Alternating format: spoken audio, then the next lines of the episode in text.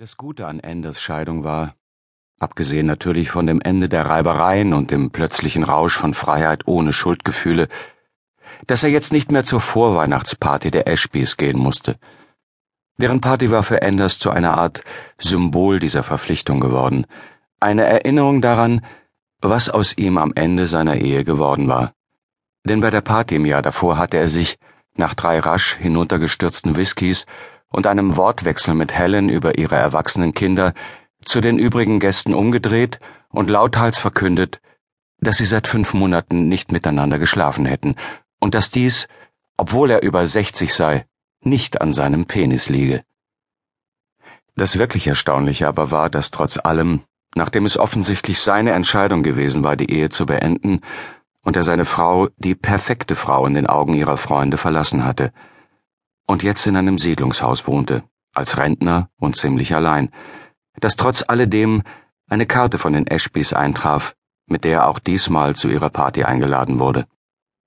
Sie gaben jedes Jahr in der Woche nach Thanksgiving eine Party, um den anderen voraus zu sein. Es war die einzige Einladung, die er bekommen hatte.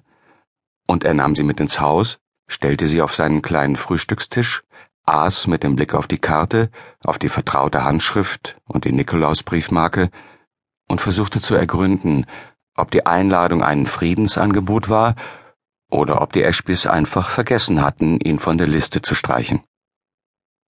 Geschieden wurde man, das hatte er gleich zu Anfang gelernt, weniger von dem Ehepartner als von all den Dingen, die man sich als Paar aufgebaut hatte, das Zuhause, die elterliche Autorität, das gute Ansehen, die Freunde.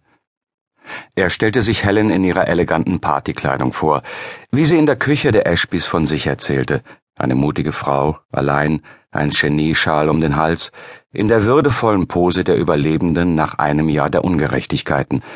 Eine Frau, die in ihrem Berufsleben Erwachsenen das Lesen beigebracht hatte und die jetzt die Vorweihnachtszeit allein meistern musste. Es war eine steife Einladung auf Hochglanzpapier, ein Foto der Ashbys vor ihrem Baum. Er stellte die Karte auf den Kaminsims, von dem ihn die Ashbys in ihren Grobstrickpullovern anstrahlten, und machte es sich auf der Couch bequem.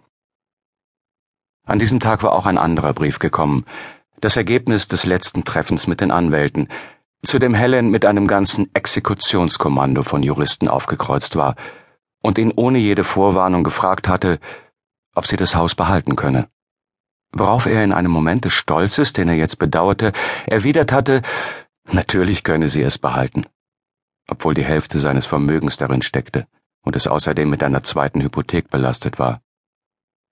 Genauer gesagt hatte er, wie sein Anwalt klarstellte, impliziert, dass sie es behalten könne, nachdem sie vor den anwesenden Vertretern des Gesetzes impliziert hatte, er habe seine Verantwortung keineswegs immer ernst genug genommen.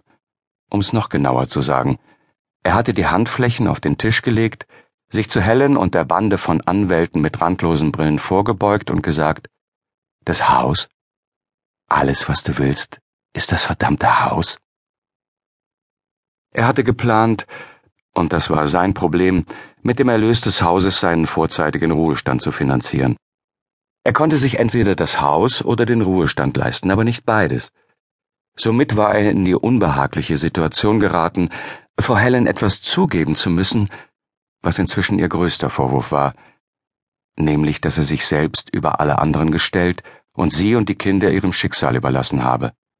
Was aber so nicht stimmte.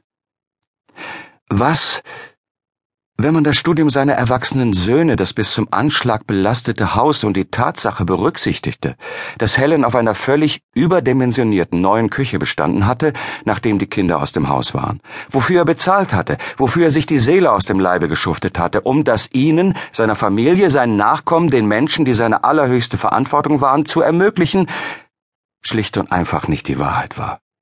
Er hatte alles getan, was man von ihm verlangt hatte, und er hatte es für seine Familie getan. Was in aller Welt konnte Helen jetzt noch wollen? Das Haus also. Und inzwischen stapelten sich die Briefe, ominöse Dinger mit gelben Nachsendeaufklebern auf dem Adressfenster und einer Sprache, der es an Deutlichkeit nicht mangelte.